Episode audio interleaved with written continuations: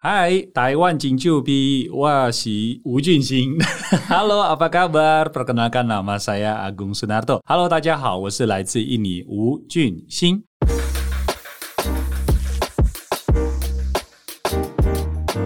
嗨，大家好，我是秋恒。不知道听众朋友们有没有观察，我们很常看到新住民或者是移工朋友，他们出门都会直播。一来是可以留存记录，更重要的是可以透过直播能够和他们的亲朋好友来及时的互动。那随着网络越来越发达，网购和电商平台已经走进大家的日常。今天我们邀请的是长期投入跨境电商经营、印尼新著名，同时也是兴业科技的创办人吴君信，欢迎君信哥。嗨，你好，哇我应该怎么称呼你？秋恒还是 Caroline？秋恒，秋恒对 OK， 对对，好哎、我我跟君信哥是呃之前就认识的，对啊，很有趣耶。呃对，就是我们那时候是拍嘉义县，对不对？对，那时候要宣传嘉义县的一个非常棒的一个观光景点，那时候我看到他，我就觉得哇，好帅的网红哦。然后呢，我看到你在那个太平桥上面对直播，对，直播。哦我说好厉害，因为呢，我做 YouTube，可是呢，我对直播没有那么熟悉。啊，是不一样吗？我觉得不太一样，因为 YouTube 你可以先录下来，然后啊哈后来后置，把你不要的部分拿掉。但是你直播是即时互动、哎、哦，就是反正我错就错了， 错就错了。哎，你你你什么时候开始直播啊？呃，说到直播，应该是我很早哎、应该呃，脸书应该差不多已经经营了直播，差不多十年应该有。哦，好像十有年好久，但是我是更早，是那时候有一个平台，啊，像 Bigo，不晓得有没有听过这个平台啊，一个新加坡公司，嗯，那时候它在印尼跟新加坡那时候已经很盛行，很 Bingo Bigo B I G O，、哦对，那时候很早我就已经看到这个趋势了，所以在脸书还没开播之前，还有这个功能之前，我就已经认识到 Bigo。那很有趣，那个时候我就主动跟 Bigo 说：“诶，台湾还没有进入这个市场啊，那你需不需要我来支持你啊？那我就我们来合作。”结果他就说：“诶，好哦，我们就有一个合约就合作了，然后就差不多维持差不多半年，就是变成我我开一个直播，然后他会有一个给我一个一些回馈这样子的，所以其实那个时候我就已经开始进入到直播，没想到过了差不多第三个月、第四个月的时候，就是那时候脸书就开通这个功能了。哇，你太有远见了。因为我是在以前在中央广播电台工作嘛，嗯那时候负责是印尼的节目，所以其实我在后面我就觉得很受不了，没有人看到我到底是谁。 那我就看到说，诶，其实直播这件事情是可以帮助更多的观众，可以更知道原来电台主持人的空间到底是长什么样子。嗯，然后他们会觉得很好奇，听到这个声音就会觉得，诶，这个人是长什么样子？他觉得有很好奇，嗯，对，哎、你很适合走幕前、哎，幕前幕后都可以。对啊，所以就是因为一开始我在在那个中央广播电台，它就培养了我一个叫做做节目的一个技能。然后呢，在完全没有人的环境，就是假装前面是有一万多人在听我的节目，所以就是不断的在跟他们沟通聊天，就这样的。那在那段时间，我就知道，诶，这个是一个很有趣的一个产业。所以一直到今天为止，我也是在还是持续在做广播电台的节目。哦，你现在还在对央广，啊，没有，但是就接了一些啊政府的案子，比如说劳动部，然后这个劳动部有有几个电台，那我就接了这个节目，里面探讨的内容是关于在台湾的一些劳动的一些讯息。啊，一些发生的事件啊，可能是在这四个国家有哪些事件啊发生在台湾，然后带来的正面影响跟负面的影响到底是什么，就帮助大家对于语言上的隔阂能够让他们排除过去可能有一些误会跟误解，所以变成是很有趣的一个一个工作内容。哦，所以主要的听众是台湾人吗？在台湾，在台湾哦，但是现在是无缘国界嘛。自从开始有直播的时候，我就发现想跟大家来分享一些我我觉得我这个一个很棒的成就，就是当时在还没有有直播之前，我自己的粉砖那个时候好像才五千人而已，不多。可是，一开直播，啪就上来一万，然后五万，然后现在来到十几万。哇对，我觉得还蛮有趣的，就觉得这个就是因为在央广的那些培训、培嗯育，然后让我有机会练口才，然后用声音，然后有直播之后就变成是表情啊，啊这个就更更加了一些啊这个技能。嗯，哎、你的粉砖是什么？ A G O E N G 居台湾，阿贡台湾。阿对公是什么意思？阿贡的，他在印尼文的意思就是伟大，很圣神。是是对，，嗯那在阿贡这个字，其实它是最早是它发，它是在从巴厘岛。你有如果去过巴厘岛的话，嗯它那边有一座山叫做阿贡山啊那个山就是巴厘岛，它都信奉印度教，嗯所以它很多跟山都有关联的。所以在巴厘岛，阿贡这个名字是不能随便用的。啊，是是这样的，的，然后但是因为就是普遍化了嘛，就变大家很多人都是用用它这个这个名字。那另外一个起因就是那时候是这个不是我的本名，呃，我的本名叫安顿 A N T O N，呃，我为什么会用到这个？那因为是那时候呃，反正电台有一些跟观众有一些误会啊、有人就是那时候用煽动的方式把阿贡这个名字呢就是搞砸了，所以那时候学长就跟我说，哎，你要不要改一下你你用你的艺名？所以我就想到，哎，这个名字是刚好我是以你的好朋友的名字是，所以就没有经过他的允许，我就说，哎、我直接用你的名字啊。 啊，真的， 好有趣哦。对，这是小故事的，嗯，嗯对对一直一路到现在，已经啊、呃用了大概十快二十年了吧。嗯，因为刚刚在楼下碰到俊兴哥，他还在录制影片。对你不只是在脸书上直播，还有拍还有在 TikTok。抖音抖音对 TikTok，我有在做。对啊、哇，在 TikTok 的内容跟呃呃脸书一样吗？不一样。呃，TikTok 的内容我是比较走短视频啊、嗯是最近我才改的，因为我自己人生的规划后面有想说要走培训，然后帮助别人找到他的问题，然后个人成长，找到他的盲点，然后用教练的方式引导他突破他现在目前的困境。所以我在这一个月左右，我就开始录制一些短视频，怎么做好的 YouTuber，怎么去设计你的内容，然后什么时候上传，这个就是一个知识。你累积越多的知识的时候，你就是知道怎么往前步。所以刚刚做的内容十五秒，我就把这一段话浓缩成这样。我的目的是要帮助更多的听众去察觉，诶。其实我有很多的可能性，嗯，不管你是做任何行业，你要成为 YouTuber，你要成为 TikTokers，你要成为什么都可以。我刚一直跟俊兴哥说，哦，你真的是太厉害了。我我我虽然是 YouTuber，可是我没有办法制作 TikTok 的内容。我很好奇耶，现在在印尼大家用 TikTok 多哦，吗？很多。哦很多，很我不晓得多越南越南的越南也是蛮发达的，而且他们在呃跟官方合作也是很密集哦。嗯哼，对我，我的对朋友他以前来台湾留学，然后后来回越南，就当 TikTok 的这个算是最高的主管，哇对对对他在里面当 TikTok 的主呃公司里面的主公管，公司的主管，哦，OK，OK，多所了有解都是他在 管。多了解多了解，好对对对好对对，哎、觉得这我回个去是真的要了解一下。而且我觉得君信哥真的很厉害，他真的是语言天才哎。上一次我看你在直播的时候讲三种语言，中文、印尼文、英文，对啊，对，怎么这么厉害？我不晓得。 脑袋里面就是天赋给我的那个，这是我应该是我的天赋啦。我的敏锐度其实还蛮高的，嗯，对，所以其实我就好好善用我的这个敏锐度，跟我的朋友、跟嗯我的客户，就是跟厂商都会沟通这件事情。对，嗯可是你的中文真的超流利的，你是从小就开始学，没有、中文我吗我小时候有学过，但是因为那时候爸爸要我去学，好好学中文，然后传嗯承中华文化，所以就开始写字。可是写一写就是写错，他就打，然后就越来越讨厌中文。所以从此大概差不多一年级吧，那时候跟我爸、跟全家说，从此之后我不再讲中文。以以前我小时候讲中文、客家话、呃客家话、闽南话，然后潮州话，这个都是会。嗯，可是从此那我就放弃了，所以有一段时间，差不多十八年都是空白，哦对中文，甚至于我对中文歌曲是非常讨厌。真的对，，所以从从那个时候，其实我也察觉到，很多人其实因为小时候的教育跟一些对待，或一些遇到的一些这个状况，其实会嗯影响到他后面的路。对，嗯，但是那时候因为被逼到嘛，就是爸爸说：“哎、你就去去台湾。”我说：“台湾，台湾就像香港一样嘛。” 我的画面是台湾就是成龙，你知道 Jackie Chan 这种。啊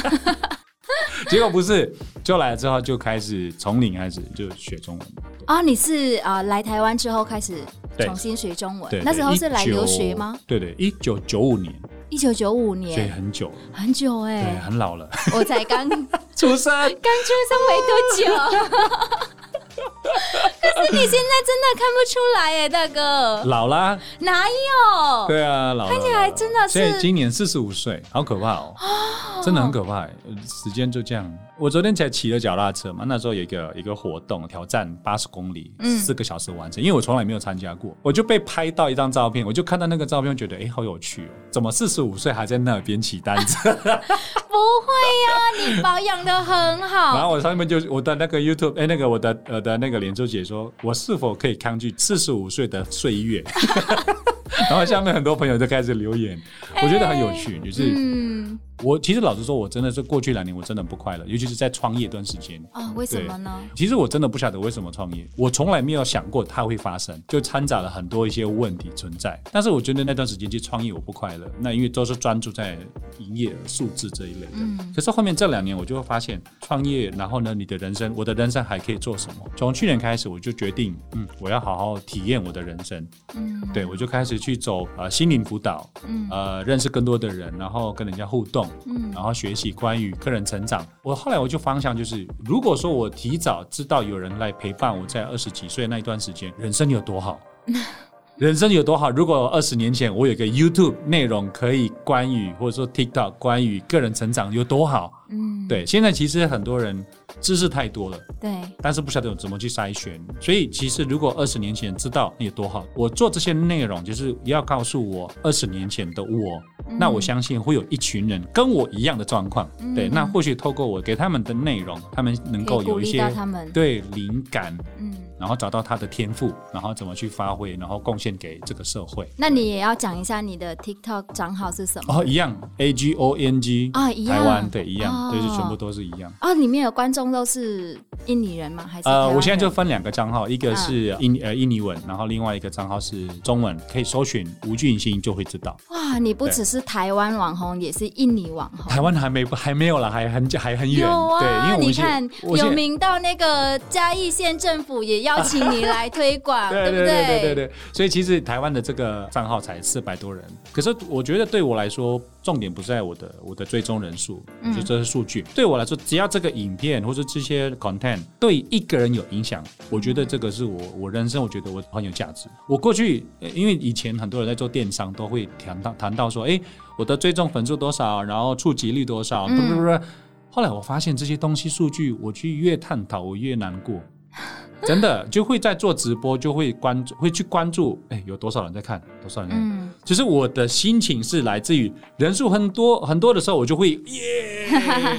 可是如果只有我们两个，像我们现在三个人，我就觉得啊，这个。可是我也会去看后台数据、哎，然后我就会去分析说，哎、我现在的观众他主要是性别是什么，嗯然后哎、他对什么样子的内容有兴趣，然后我就会往那个方向去走、哎，哦，你会 OK 这样吗？我过去会，嗯可是我后来发现没有做好，就是不会做好我自己们，就是我这个人。嗯，对，那我觉得每一个人有他的价值。那如果说刚好我做的内容不是他们要的，我相信他应该会在别的地方找到。嗯，那去吧，啊那我这边内容就是这个样子，不是说我很固执，而是刚好他需要这个人，刚好需要这样的一个内容，刚好需要这个产品的人。嗯对，我不去勉强说你一定要跟我买，然后我用各种方式来说服你，我觉得这个没有意义。而且在网络上这种的互动是就是非常自由的，嗯嗯，就是一来一往，一来一往。当我开始觉得去关注我的数据、我的人数的时候，我的心情受到影响。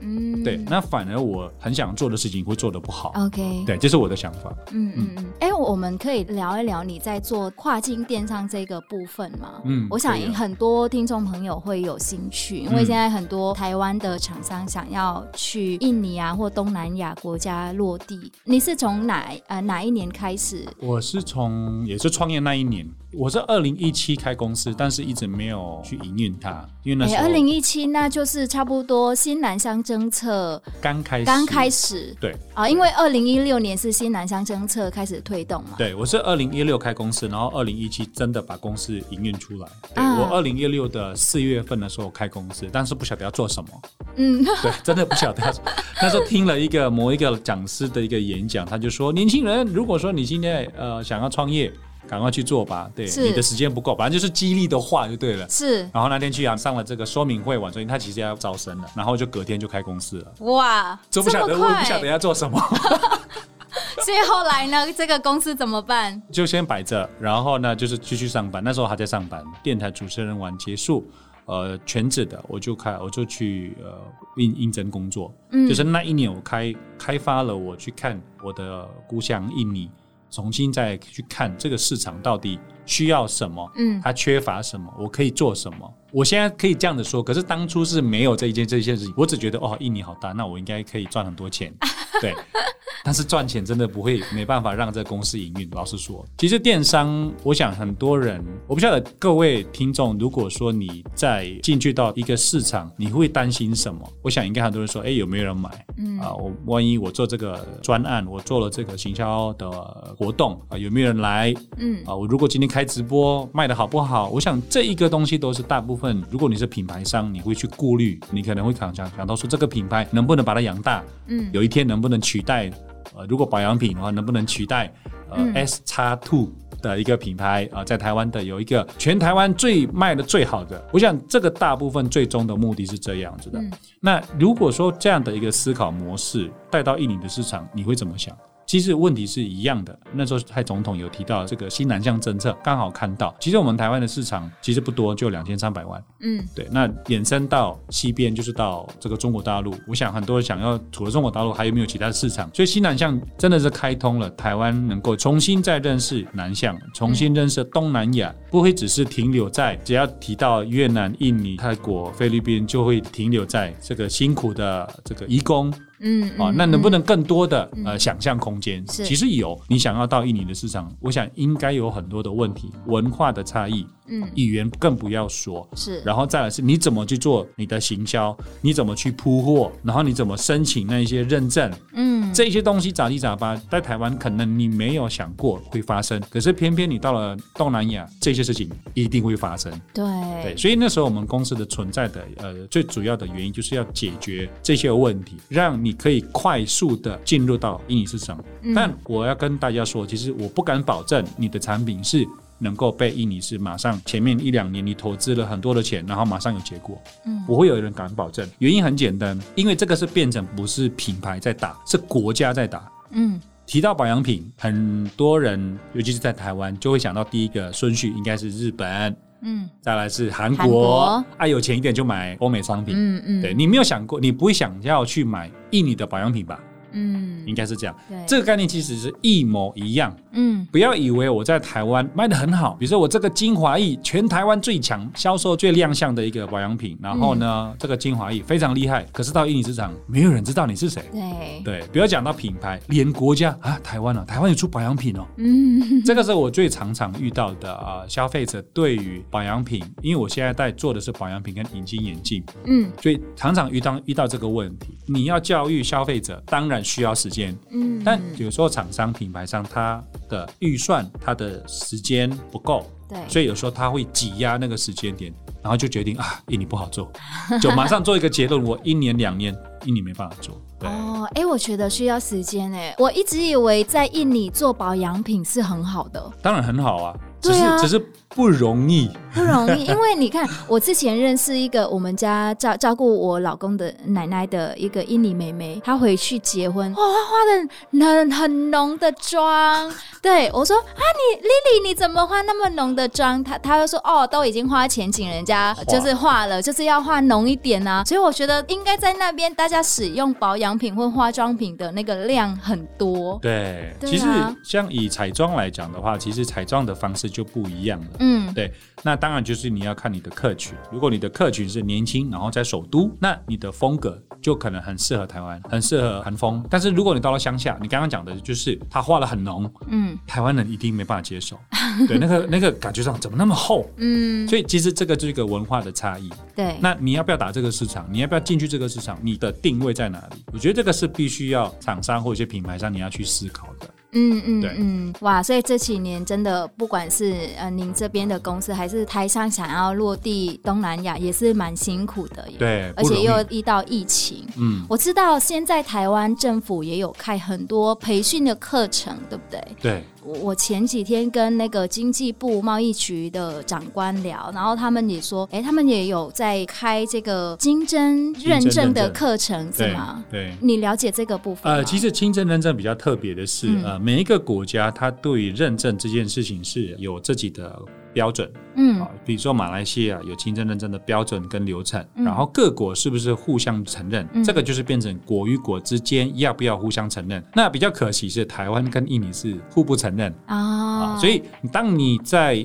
一个互不承认的状况之下，你必须要去用印尼的标准去重新再申请。嗯那当然，在台湾有一家公司，哎，我记得好像两两家公司吧，专门代理印尼的清真认证，嗯帮你做一些呃审核，然后检查，然后是否符合，符合了之后，你就他就颁发印尼清真认证的证书给你，嗯你就可以有拿到取得这个哦。但是这个流程当然就是你就是要花时间花钱，嗯但是你到底要不要申请这个清真认证，就看公司的认为有没有必要。嗯啊有人会觉得说啊，如果你没有清真认证，你没有办法进入到印尼市场。其实这个算是一个迷失，消费者他会选择你有清真认证跟没有清真认证。应该每一个人一个家庭里面五个爸爸妈妈两三个小孩，不是每一个人都会忠诚在宗教上面。嗯可能是年轻一代觉得啊无所谓啊，有清真跟没有清真，只要没有伤害我的皮肤，我都还愿意用。可是爸妈爸爸妈妈可能比较虔诚的，他们比较保守派的，不好意思，你没有这些清真证，我不碰。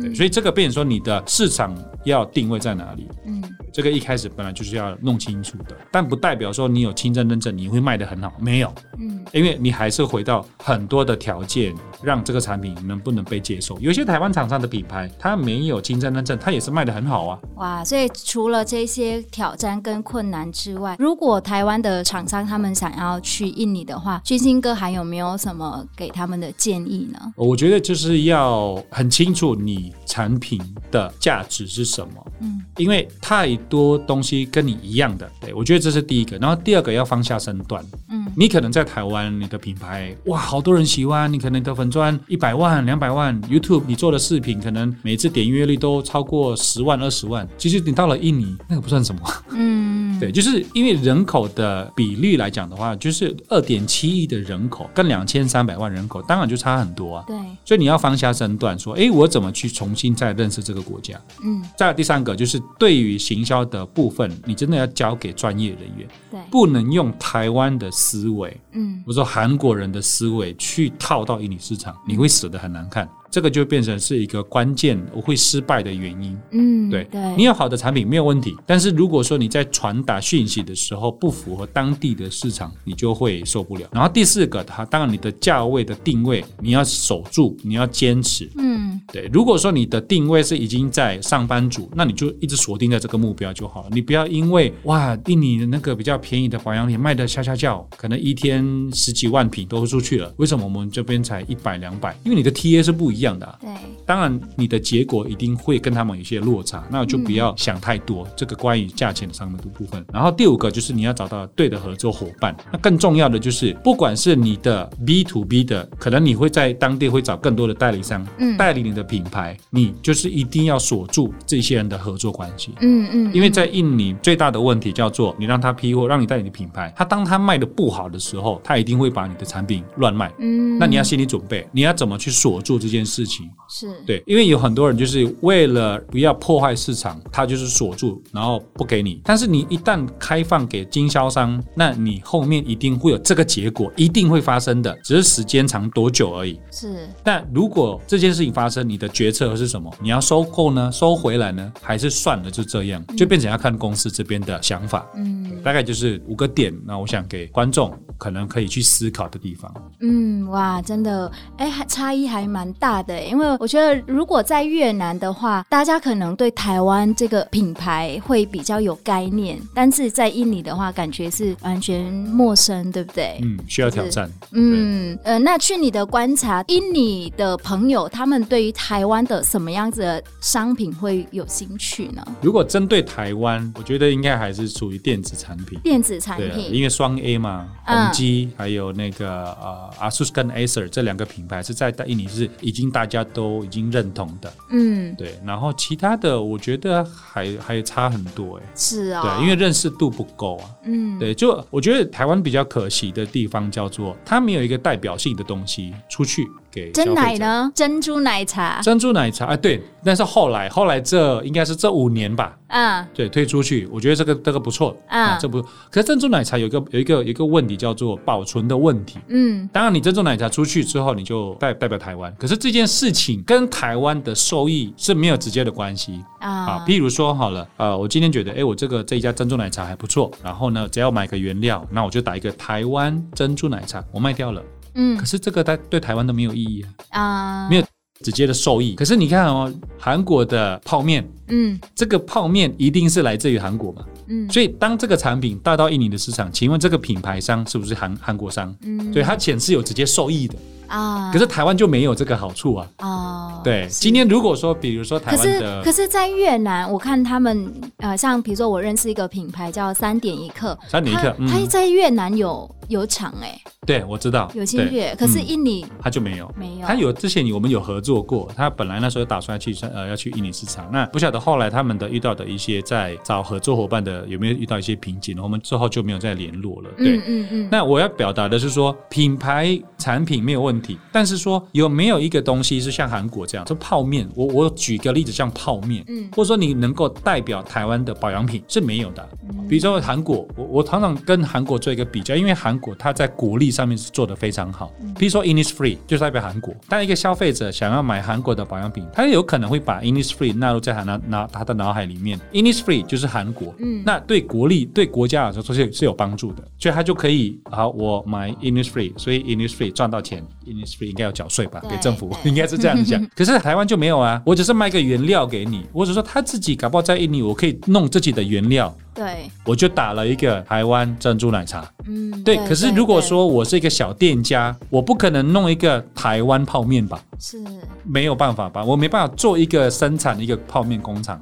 嗯然后我就是自己的自己的工厂，然后就代表台湾的品牌，很难。我了解对你的意思。嗯嗯，嗯，所以就是比较没有一个代表性，让大家诶一讲到台湾的什么东西就会联想到什么联产想到品？顶多是珍珠奶茶。那啊，然后呢，还有没有？就没有了。嗯哇，啊，这韩个国就很多喽，嗯，连续剧啊，Blackpink 啊，对不对是是 是是， ？Innisfree 啊，这些品牌都会很多一连串的都会出现。日本 SK two，嗯。那台湾好像就双 A。是，所以台湾的各位老板们是要加油。对，哎、如果真的也，我看台湾政府也开了很多培训的课程，或许大家也可以去了解一下，然后去认识这些东协国家他们哪里有不同，让我们可以想要去那边发展的时候就少了一些障碍。对，嗯先把呃前面你可能会遇到一些阻碍啊，就会慢慢就是一个一个会被排除掉。嗯我做一个小总结，我觉得嗯人生当中，我觉得很多事情是可以尝试的。嗯，对，反正就是先做吧，对啊，嗯不要后悔。以上，